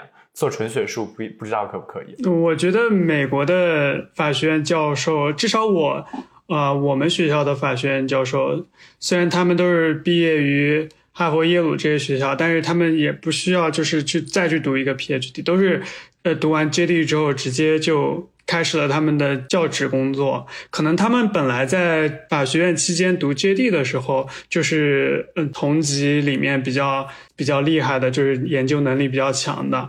我关注到一个点，就是他们经常会去欧洲或者是呃南美洲某个国家，先积累一点教书的经验，再回来。那样好像是有点嗯、多元化的教育的经验吧，有可能。法学院的教授的话，我们这边公立的法学院他们是会公开收入的，差不多应该是在十十六、十七吧，十六、十七万美元，就是有有些应该私立的会到二十几、二十几万，就是年薪那种，其实和律师差不多了。在外面工作了几年的律师，当然不算那些 corporate 那些 M&A 或者是 IPO 的那些律师，那些律师就赚的比较多，而且也也更累一点。律师行业在美国还是赚钱的，但是最赚钱那些肯定就是头部的那些律所，他们都说 big law 嘛，就是他们那些律所里面基本上起薪就是在二十二十万左右。然后一次以下的话，就是会分中型、小型律所，嗯、就会那个薪资就会越来越少。那你现在，那你现在是在什么样的律所？我现在在一个小律所做那个律师助理啊，因为我还没有拿到证。那你现在的收入呢？你现在收入什么情况？啊，我现在的收入的话，给个 range 吧。我们这样吧，就就这样说，按照你老公涛涛的那个工资作为一个码农的工资单位，你的是多少个码农工资？我觉得是他 base 的三分之一。什么叫 base 的三分之一？就是你都不是算总包，就是只是 base 的三分之一。哦，那那你说总包的话，应该是四分之一吧，四四分之一到五分之一之间。所以我就非常羡慕你们你们的行业啊，就是我觉得你们面试的时候又有专门的硬硬硬性的。就是到底通没通过的那种指标，就是那些 skills 你都是知道是怎么怎么去培养，但是我们面试的时候没有特定的 skill，就是看对眼或者是 referral，而且你们的你们的薪资会比我们的薪资会高很多。你们的薪资是对标的是我们的 big law，但是我但是 big law 是比你们可能要累三倍，而且他们也没有股票这种。比我们累三倍，这个你是怎么算出来的？说的好像人家每天工作十八个小时，我每天只有工作五个小时。没有，他们可能工一天要工作十六个小时。那你那你是凭什么说他们比我们累三倍呢？啊，那是怎么做到啊？如何能做到一天工作十六个小时？十六个小时或者是十八吧，嗯，他们反正是能做到，反正是非人类的做法那每天不就是除了睡觉就没有任何时间了呀？啊。对啊，是这样的，是这样的。这是正常人可以做到的作息吗？呃，不是正常人可以做到，所以他们不是正常人啊。这里我不 withdraw 我的我的答案，我就是说他们不是正常人。如果你们被我 diss 到，你们就受着。人家没有空听这个节目，我。感觉他们忙成那样，没有空来听了。对的，就是他们没有空来听，也没有空来做，你知道吧？所以剩下来就是我们这些非头部的发学生。对他们，他们那些很忙的人就会觉得，呃，准点下班是完全不可能出现的事情，呃，可能晚上十点前下班也是不可能的事情，他们都会觉得你下班好早。小鱼，就以你以你的工作来说，你能介绍一下，如果你的工作变得特别忙，他每天是在忙些什么东西呢？对啊，如果让你一天上十八个小时，你到底在干嘛？啊、做案子啊，就是写文书，然后跟客户对接，然后完成完成我的 supervisor 给的一些任务吧。但是我肯定不会，我肯定不会一天做做那么久。做案子意思就是说准备材料嘛，准备客户需要的一些申请材料。对文书材料，嗯，我觉得他们 M&A 或者是 IPO 的，他们可能文书材料就要做很多，而且有的时候是马上就要，马上就必须得出，而且可能他们有几千页的那种文书，需要每个都核对，特别的特别的特别的累。然后一要改的话，可能全部都要一起全改掉。那你们说以后 ChatGPT 会不会大幅的帮助你们核对啊、校准？至少我现在用起来还是比较比较舒服的，我觉得 Chat GPT，但是肯定是还要你自己改，就是你不要自己去自己去打打那个打字的话，还是比较爽的。base level 的活肯定是可以，就不能说取代吧。我觉得，呃，不能把 ChatGPT 跟人的关系想象成这种关系，而是在我我觉得需要想的是 ChatGPT 会给我们工作的性质和时长带来什么样的改变嘛。一般来说，像律所现在很多律所现在已经开始用 AI 相关的科技了，会大幅提高它的工作效率。就是因为因为像很多人确实很会很不理解律师工作这么久到底在忙什么，嗯就就是因为它涉及到太多机械性的这些重复的劳动。就最简单的，所有的案子它会有那种案卷嘛，对吧？然后有有有很多就是案卷，你作为作为一个需要把你的案子呈现给一个你完全不认识的人，法官他也完全不认识你的这样的一种，就这这种关系当中，你需要把你所有的信息都涵盖到的时候。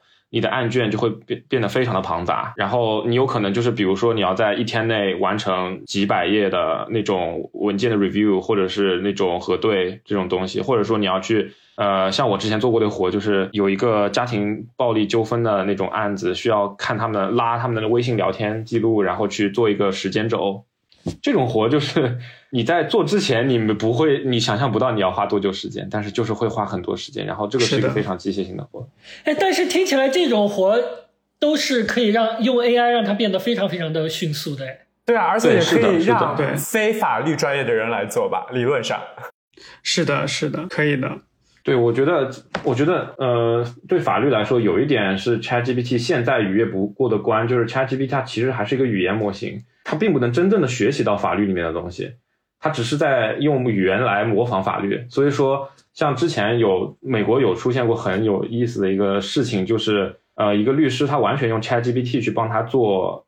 就是他上庭所需要的陈述，然后 ChatGPT 去帮他生成了一些案子，他是真的生成了一些案子，这些案子是查不到的，是假的，我们是没有的。新闻。有看到对不对？就非常的丢人。然后说那个律师还问他说：“你这些案件是真实的吗？” 然后那个 ChatGPT 说：“哦，我这些都是真实的，你看这是案件的编号。对 呀，对呀，啊都是假的。对，所以我刚才的意思就是说，就是他，你不能让他来给你生成那些事实，但是你如果把已经，比如说整理好的案卷作为一个电子档放进去，让他帮你总结提炼，然后减少你需要 review 的这些文字的数量，这个他应该是可以做得很好的。哎，对，其实刚才说到那个收入的时候，小朱说他们那边的呃，就是说解释了一下这个律师和作为这个法学研究方面，他收入没有差那么多。但是就像刚才那个小鱼给出那个例子，就是哎，澳洲有什么高呃，你刚说有什么高收入工作，就是说挖矿，对吧？挖矿是一个高收入工作。那那你们如果按照你来刚才给一个比例的话，你们的收入大概是挖矿的多少？对我分开说吧，就是头部的澳洲这边头部的律所的话，工资大概是采矿的三分之二吧。采矿的三分之二，采矿的三分之二，我我想去采矿，有没有什么途我也想去？采矿。采矿非常赚钱，采矿甚至可能就可能会是那个头部律所就是 entry level 的两倍。就是这边采矿的话，你如果他是要干嘛？你如果真的是那种很能吃苦、很能干的人，你可以一年赚十五到二十万澳币。啊，才赚这么点吗？突然没有了兴趣。没有，这在澳洲已经是高薪了。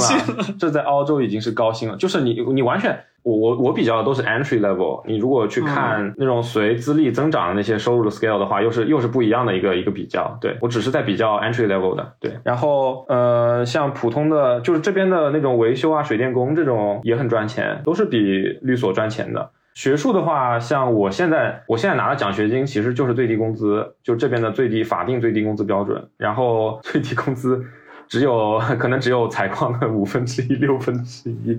就是 PhD 拿到了之后，然后去学校做教职的话，他的最低工资是采矿的，就跟头部律所的起薪差不多了。嗯，但是学校会有一些比较啊、好的那些职位，就是它会有那种学校定向，可以说定向培养的，就是你会看到有我们的有些职位上面有一些白人的名字，就是老白男的名字的那种，有那种背后的 fund 去支持，或者是某种特特设的那种职位的时候。它的待遇会非常好，他会有各种津贴，那种不打税的津贴的。然后这种的话，可能跟采矿差不多。那，其实我比较好奇，就是澳洲那边有 diversity hire 吗？就是在教职里面，因为美国这边是有的，就他申请教职的时候会有会有 diversity 的要求。我们这边没有明说，但是在招人的时候会注意。至少在我在我看到的澳洲这边大学的话，它更多倾向于你跟这个，就是因为我们学校有很多 center，他会研究不同的 topic 嘛。嗯我们有很多的研究不同法学领域的那些研究中心，它主要还是看你跟研究中心的匹配程度。然后这个这些研究中心，其实在研究中心的设立的时候就已经在已经在 diversity 上有一定的选择了。就好的我我不知道你们能不能理解我意思。比如说，我们学校其实很关心印度尼西亚的法律问题，就会有一个印度尼西亚的伊斯兰法中心。这样的话，他去招人的时候，他在这一层上就已经决定了他的招人会有 diversity 的倾向性，他会招很多印印尼的学者，包括很多来自其他东南亚国家的研究印尼法的学者。对，给大家快速的普及一下，diversity hire 就是说它是需要 balance 到各个的族裔，然后人种之类的。但是性，别、性取向，对，我觉得后面性别可能还有，但性别是肯定有啊后面那个不一定，后面那个还真不一定。以及它的 diversity 的方向一般是倾向于，你知道，必须要有一些某些，就是大家都懂。所以我觉得就是说，怎么说呢？就给我一种感觉，就是大家一直在这儿。你看，可能我们周围的人大多数都跟我们一样，都做这个码农工作，天天在那里讲什么什么低保线啊、湾区贫困线什么的。就是其实不同的工作，大家的收入的润质明明都可以很宽，而且大家都过得挺好的呀，干嘛非要在这里卷来卷去的，然后天天在那儿比包裹，烦不烦？我觉得我们想要就是多跟大家聊聊天，也就是说，不要老局限在所谓的好像出国就只有湾区码农这么一个选择。大家在做各种各样不同的事情，然后其实你稍微放宽一点心，然后不要去追逐，非要成为那个收入最高的那一部分人。大家自己都有自己的生活，所以即使你就是像现在我们在这个 track 上面。我感觉其实是对我自己说的，我可以选择一个低薪一点的工作，然后也可以过得过得更开心一点，我觉得会比较重要。对，就非常感谢两位来给大家介绍。如果大家有什么对于法律方面的问题，请付费向两位咨询。等一会儿让小鱼录一录一点那个 U Visa 吧，也许会有人想要听哦。我们放一个一点彩蛋在节目的最后。就是怎么样通过被犯罪来快速拿到美国绿卡。但是我想说一点，就是说，啊、我我其实以前看康熙就对《职业万花筒》这个节目非常有兴趣，不知道大家有没有观众了解？那总之就是请一些不同领域的，比如说啊、柜姐啊，或者是医生啊，或者是老师啊，就不同的职业的人来分享他们啊、工作中一些有趣的经历。就因为跟我们年纪比较近的，就是像我们留学生刚出国，然后这两年如果跟我们年纪差不多的话，应该就是刚刚踏入职场。所以等于在不同的领域，大家都是新人嘛。这在过去的这一段时间内，我们就经历了很多很多的变化，然后包括选择出国啊，包括新入一个职场，我觉得都是一个很有趣的事情。就希望啊，如果你在国外或者在国内也可以啊，你你跟我们年纪差不多，你刚入刚入职场，然后你觉得你的职业很有兴趣，你想来分享的话，就也欢迎大家啊通过邮箱来联系我们。然后我们希望可以做更多的职业，因为我我们本身自己也很有兴趣看，想知道大家在做什么。哎，我其实想说，就是如果有听众朋友有法律相关的问题，可以在评论区里回复，我们会看评论的，对，尽力去解答。好，那非常感谢两位嘉宾，然后让我们一起跟大家说再见吧，拜拜拜拜。结尾还有一个彩蛋。